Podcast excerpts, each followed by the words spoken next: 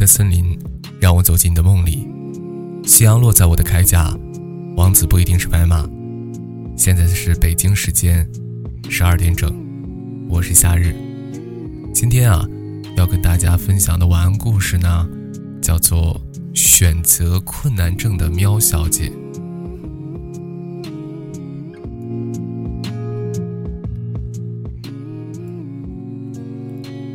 喵小姐天生是个选择困难症重度患者，对他而言，生活里的每道选择题都好难选。高中念哪个学校很难选，大学读什么专业很难选，毕业做哪份工作也很难选。等到开始工作，每天早上、中午、晚上，还要在公司食堂里面面对甲乙丙丁不同的分区。A、B、C、D 不同的套餐，这种选择简直是难上加难。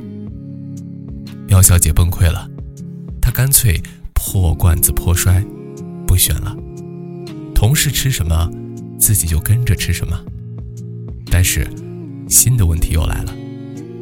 同事大熊哥选的套餐，全都是辣叶菜。吃不得辣的喵小姐也跟着选了。后果便是爆痘、腹泻、菊花残。同事阿胡姐选的套餐埋伏着葱花、蒜泥和香菜，不习惯那味道的喵小姐吃的那是两行泪伴着一口饭。同事兔小姐选的套餐藏着芒果碎，对这玩意儿过敏的喵小姐，整张脸肿的眼睛都睁不开了。这也吓坏了坐在旁边的新同事汪先生。汪先生赶忙给喵小姐买来了抗过敏的药，一脸担忧地劝她平时吃东西的时候啊，千万要小心，不能吃的务必不要碰。喵小姐苦笑着接过了药片，表面是在向汪先生道歉，内心却在咆哮：“ 苍天啊！”大地呀，我只不过是想不费脑子吃顿饭罢了，怎么还会这么难，这么难，这么难呢？可惜啊，再怎么抱怨也没有用，日子还得接着过。再度来到公司食堂，面对眼前乌泱乌泱一连串新的套餐菜单，两眼发黑的喵小姐决定最后再冒一次险。他要跟着汪先生的菜单线，没想到他这次居然蒙对了，没翻车，没踩雷，也没过敏。无论食材种类还是菜式口味，全都是苗小姐中意的。哇哦！苗小姐吃的笑眯眯的，心想自己这次可真是好运气。汪先生就是她的幸运星吧？那下次再跟着汪先生选一次试试吧。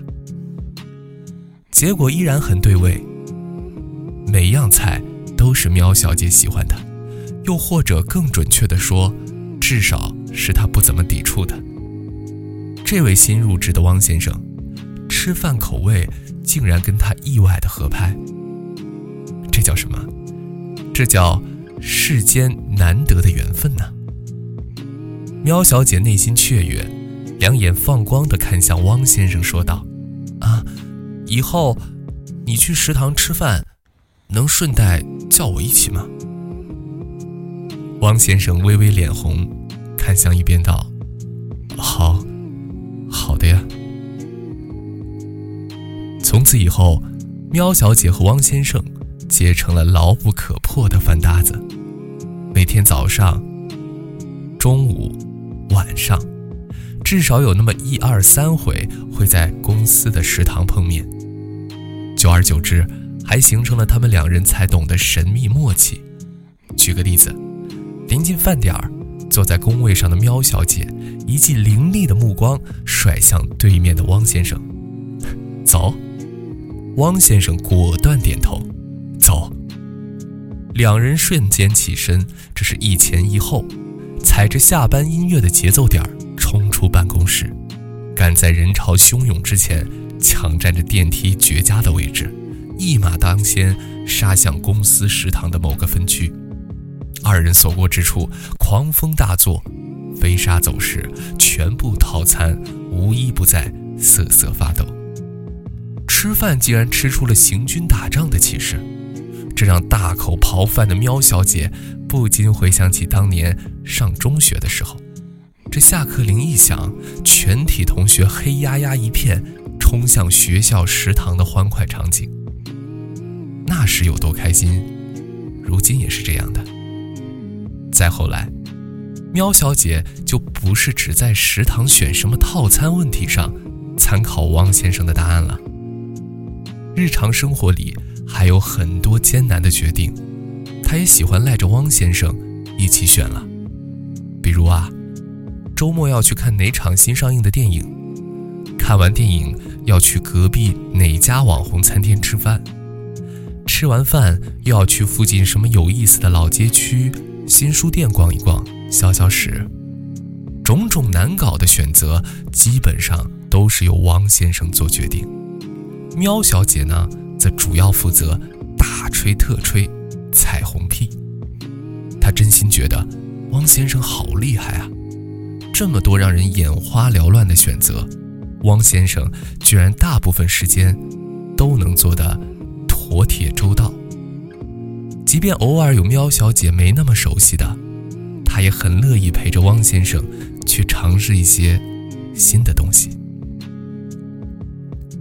尝试的结果自然是有好有坏，好的就记下，坏的就淘汰。就算一时选错了。好像也没什么大不了的嘛。不知不觉间，喵小姐渐渐不再那么害怕选到错误答案了。那些和汪先生一起度过的快乐时光，创造的美好记忆，给了她很多信心和底气。只要她选择跟着汪先生一起混，那就大体上不会错了。等日子再久一些，喵小姐甚至开始琢磨。其实生活并没有自己以为的那么难，真正重要的选择是存在，但远没有多到满地都是。日常的细微选择太纠结，根本没必要。生活完全可以轻松自在一些的。在想明白这点后，喵小姐的选择困难症瞬间痊愈了七八成。在与汪先生一起面对某个工作项目上，有一个很复杂的选择题时，他率先提出了自己的答案，选择的理由列的是条理分明，态度也从迟疑到明确，再到坚持。汪先生既没有生气，也没有反对，他被喵小姐的有理有据说服了。后来项目大成功的时候，他还真心实意地夸喵小姐。说你当初坚持自己的选择，做得很对，很棒。喵小姐听了夸奖，有些飘飘然，她带着小小的得意想：嘿嘿，这种洒洒水的小小选择题算什么？等本小姐下次做个真正的大选择，给你看看。不过，喵小姐皱起了眉头，该选哪一次时机？进行展示呢？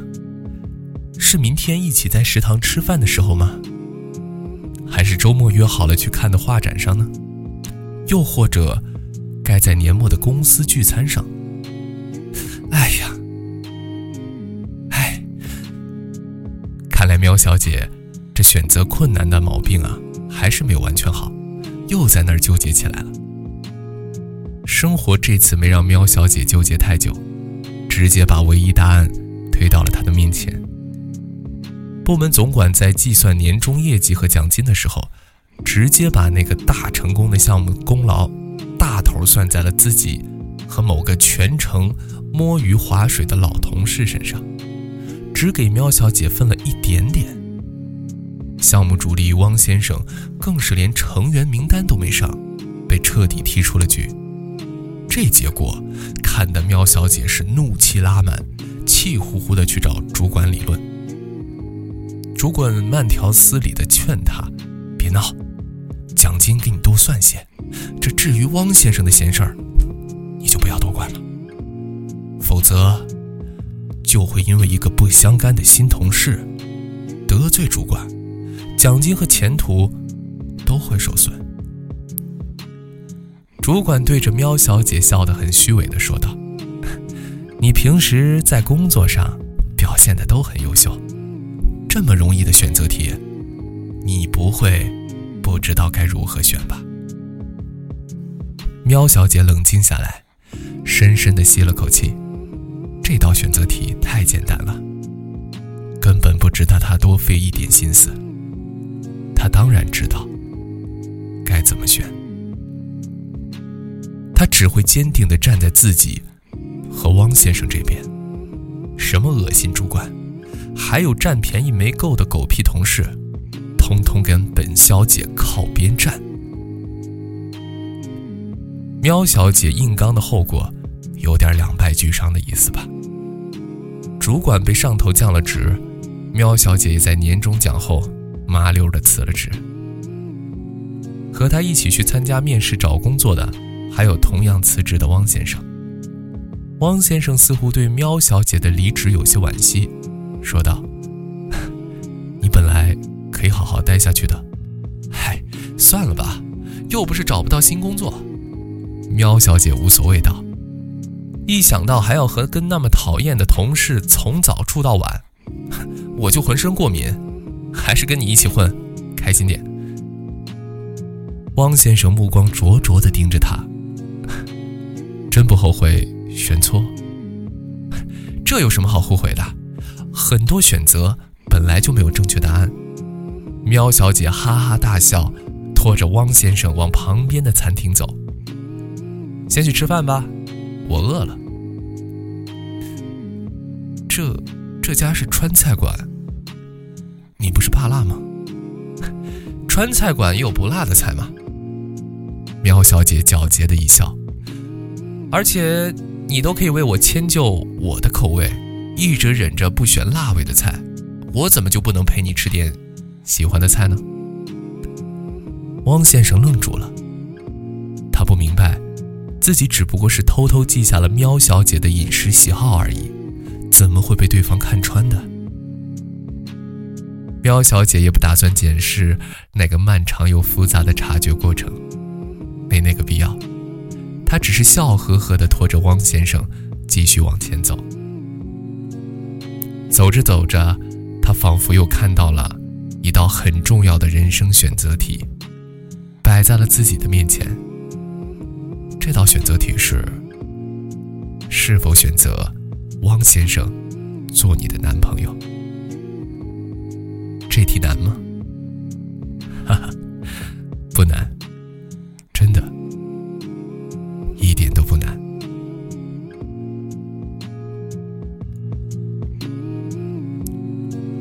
的森林，让我走进你的梦里。夕阳落在我的铠甲，王子不一定是白马。